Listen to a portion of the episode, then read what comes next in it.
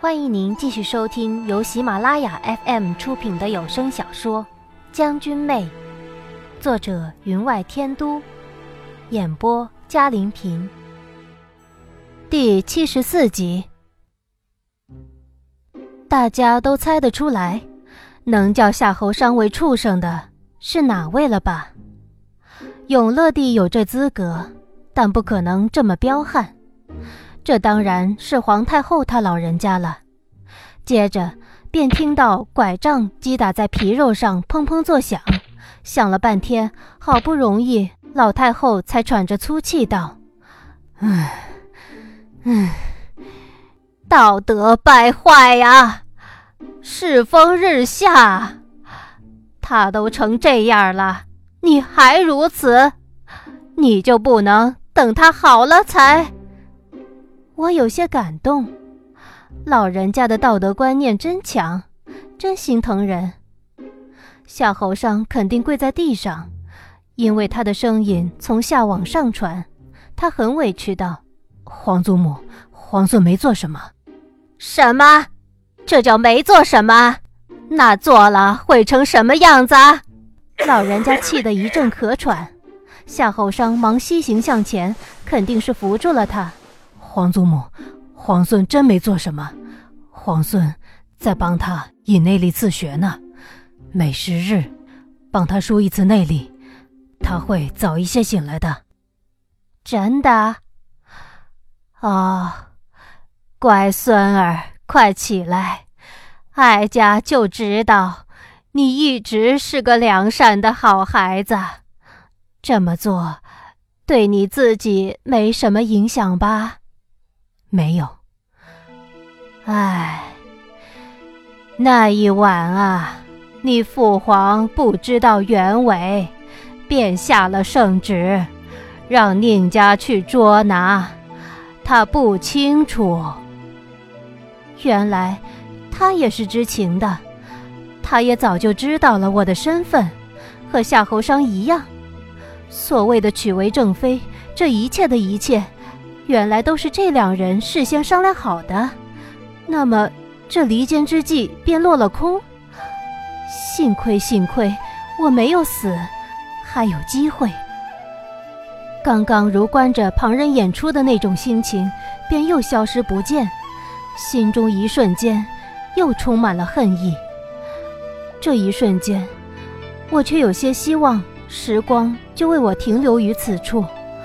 身边两人演的，只是祖慈孙孝寻常戏码，全然不关我的事。那些仇恨血腥，只是我的前生，我肩上再没有了责任。只可惜，我还是我。当目的没有达到之时，那漫天的星云，便又笼罩于我的心头，让我再也没有心情去旁观，心中便又充满了算计。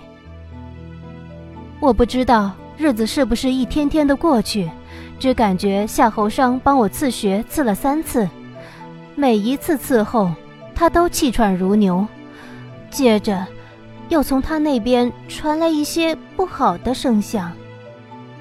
平日侍候我换衣的宫女悄声的讨论：“你说王爷每一次从这里出去，都换了，你说他是不是？”别胡说，王妃都这样了，她还能做出什么？那有什么乐趣？我满头大包，可惜出不了声，脑中急速的思考，不由自主便想起了咱们的第一次吃药。其实，心中的恨意，如果长久没有行动支持，便有些消散了。如今，我也就能苦中作乐的分析众人的谈话。从中反倒能听出些乐趣来。不过，这些宫女谈论宁王的时间较长、较频繁，时常围绕着王爷今日看了我一眼，他是不是喜欢我新戴的珠饰呢？亦或今日的衫裙衣领是不是该拉下来一些？这些都是他们独自一人在帮我擦身时候的自言自语。这些事。他们肯定不会跟别人议论了。日子很无聊的过去。有时候我真的希望自己一辈子都这么躺下去，如此一来，我便不会整日头疼该怎么报仇了。俊家将，离我越来越遥远，远的仿佛是我的上一世，真好。有时候也有一些不好的事情发生，比如说，有一日便发现有人想用长针刺我。幸好被人发觉了，原来那人是宁启尧派来的。他不相信我没有醒，以为我整日躲在宫里头，就如此生活了下去，很有些占了茅坑不拉屎，占了王妃的爵位，却称病不让小老婆入门的意思。听宫女们私下里议论，说王爷自从王妃这样之后，怎么也不肯再娶侧妃了。跟皇太后在殿内大吵，说他们爱怎么样就怎么样，就是死不认账，又能把他怎么样？后来的内幕，这些宫女也不知道怎么样了，所以后面这事儿便无声无息了。紧接着就听到宫女们的议论，说宁启尧被指婚给昌王了。我在心底拍手称快，有些感叹。这下昌王可有了戴绿帽子的嫌疑，可与此同时，我也有了戴那啥帽子的嫌疑。女人在外偷情，叫给丈夫戴绿帽子；男人在外偷情，叫给妻子戴什么帽子呢？我还没有想出来。我每天就想这些有的没的，想得很平静，很乐呵。已经很长时间没想那断头台了。想起了那里，我就把思绪转到其他上面，自己安慰自己，这叫苦中作乐。要是我整天想着愁啊愁的，还没有醒过来，脑子便出了毛病，还怎么运筹帷幄呢？其实有时候想想，我这人也挺懒的。如果不是……那血染得太深，我是不是得过且过了呢？有一次，夏侯商走到我的身边，趴在床头对我道：“撵玉，皇祖母不怪你了，终于承认你了。他知道是你策划让皇兄受伤的，还是准备放过你了？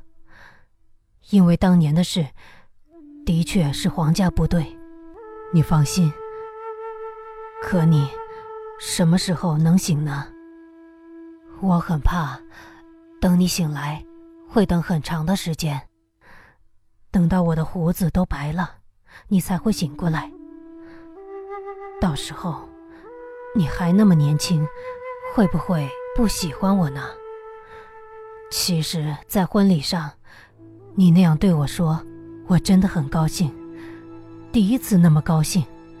虽然那时我恨不得是自己喝了那酒，可我还是很高兴。可是我当年做了那样的事，你知道之后，会不会不理我了？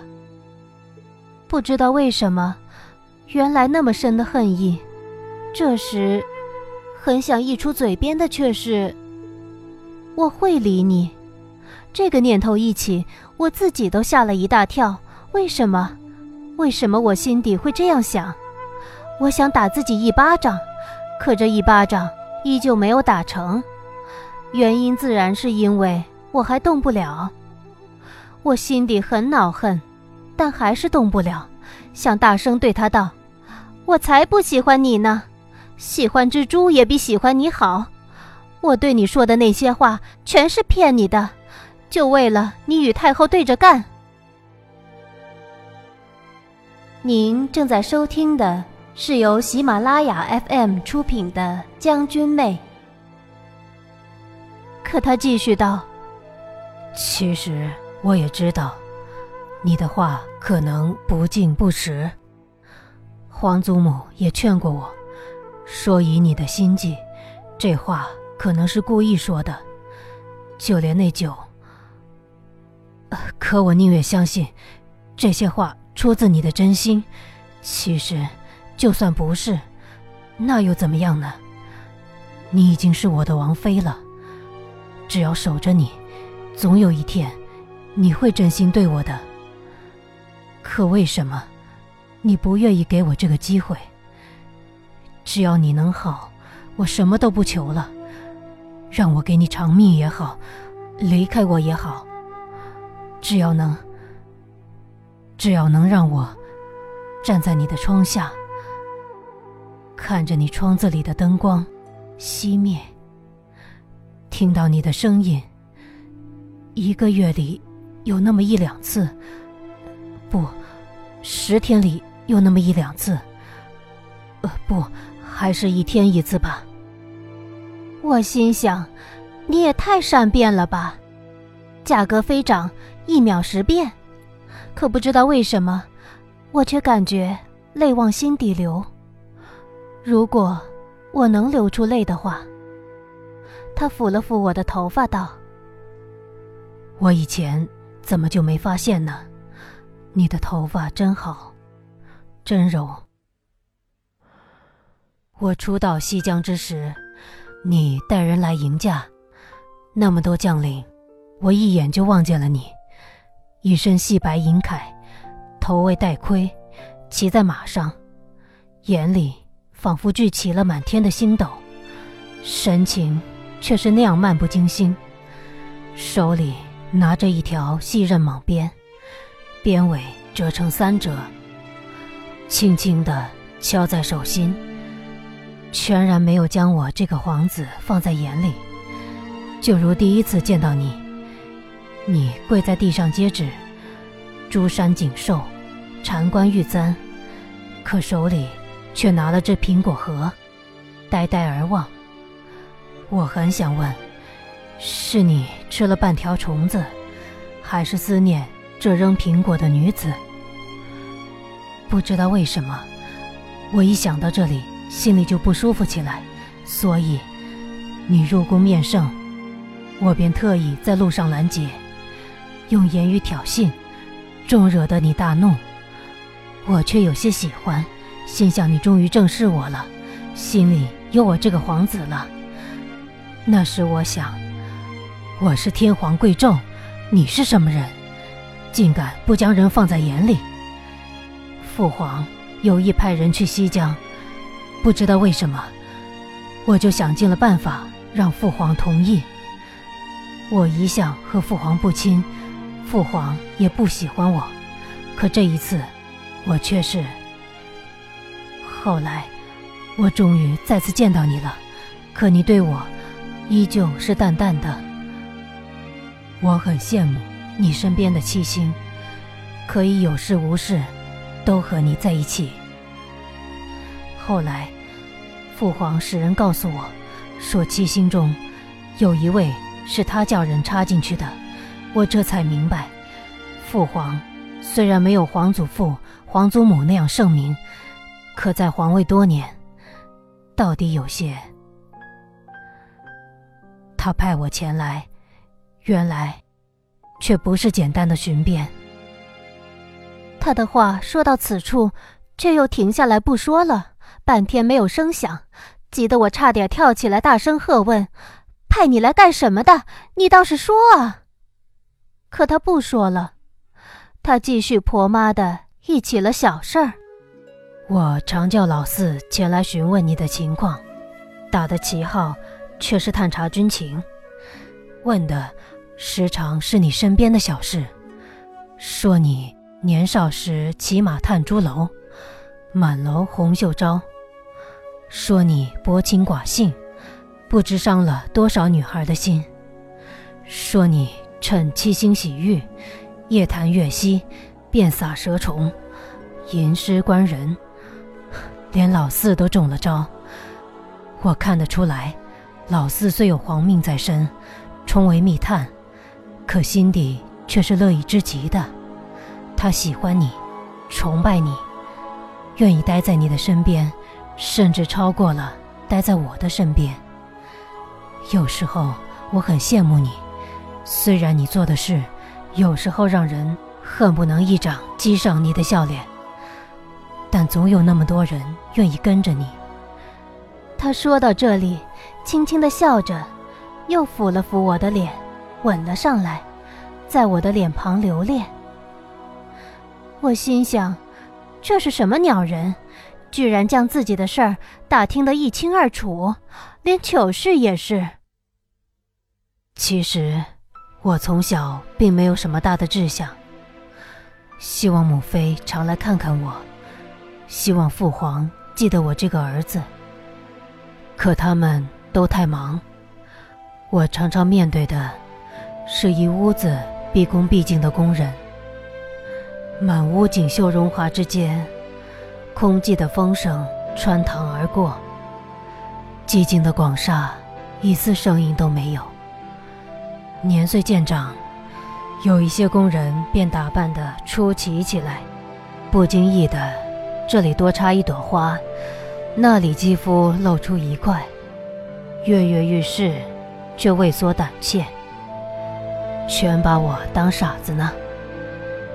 父皇跟前的那些女人，不全是这样，就连母妃也是这样，让我极为厌烦。就连从小对我极好的奶娘。也借由我的名号接近父皇，所以，在他用长竹竿下池捞蹴鞠的时候，我推了他落水。他看清了我眼里的冷意，虽则我才几岁而已。后来，他便死了。父皇后来就对我更冷淡了。他是真心喜欢奶娘的吧？再后来，我渐渐的长大了，住的地方便不太平起来。皇祖母下了遗旨，要母妃将我送到山上。为了排遣寂寞，我便开始研究武功，却没想到，倒练得很有些成就。所以在西江的时候，一开始，因为你态度狂妄，至少在我眼里是这样的。所以，我想在武力上压倒你。其实想起来，我心底是不是有一份心愿？只有这样，你才会正眼瞧我。其实，我很怕你瞧不起我，因我是个皇子。我在心中大骂：谁敢瞧不起你？瞧不起你的那是龟孙子！你不知道我那时忙吗？骑马打猎，红楼已翠，好不容易当了回将军，还不尽享一下特权。过了这个村就没有这个地儿了。谁耐烦一直死盯着你？你长得五颜六色吗？晶莹剔透吗？要人死看着你瞧？你就变态吧！你，那么多人瞧你还不够，还要我来瞧你？你真是个大变态！可我依旧骂不出声，所以。只有被迫听他继续唠叨下去，他的声音在空旷的屋内带了些回声，听着听着，我却有些异动。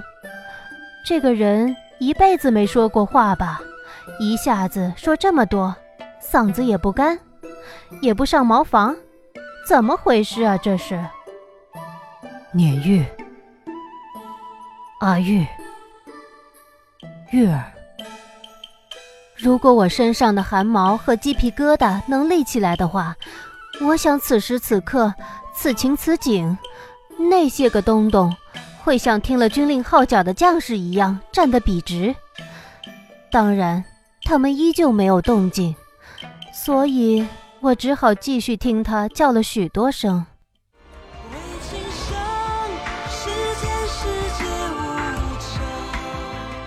听众朋友。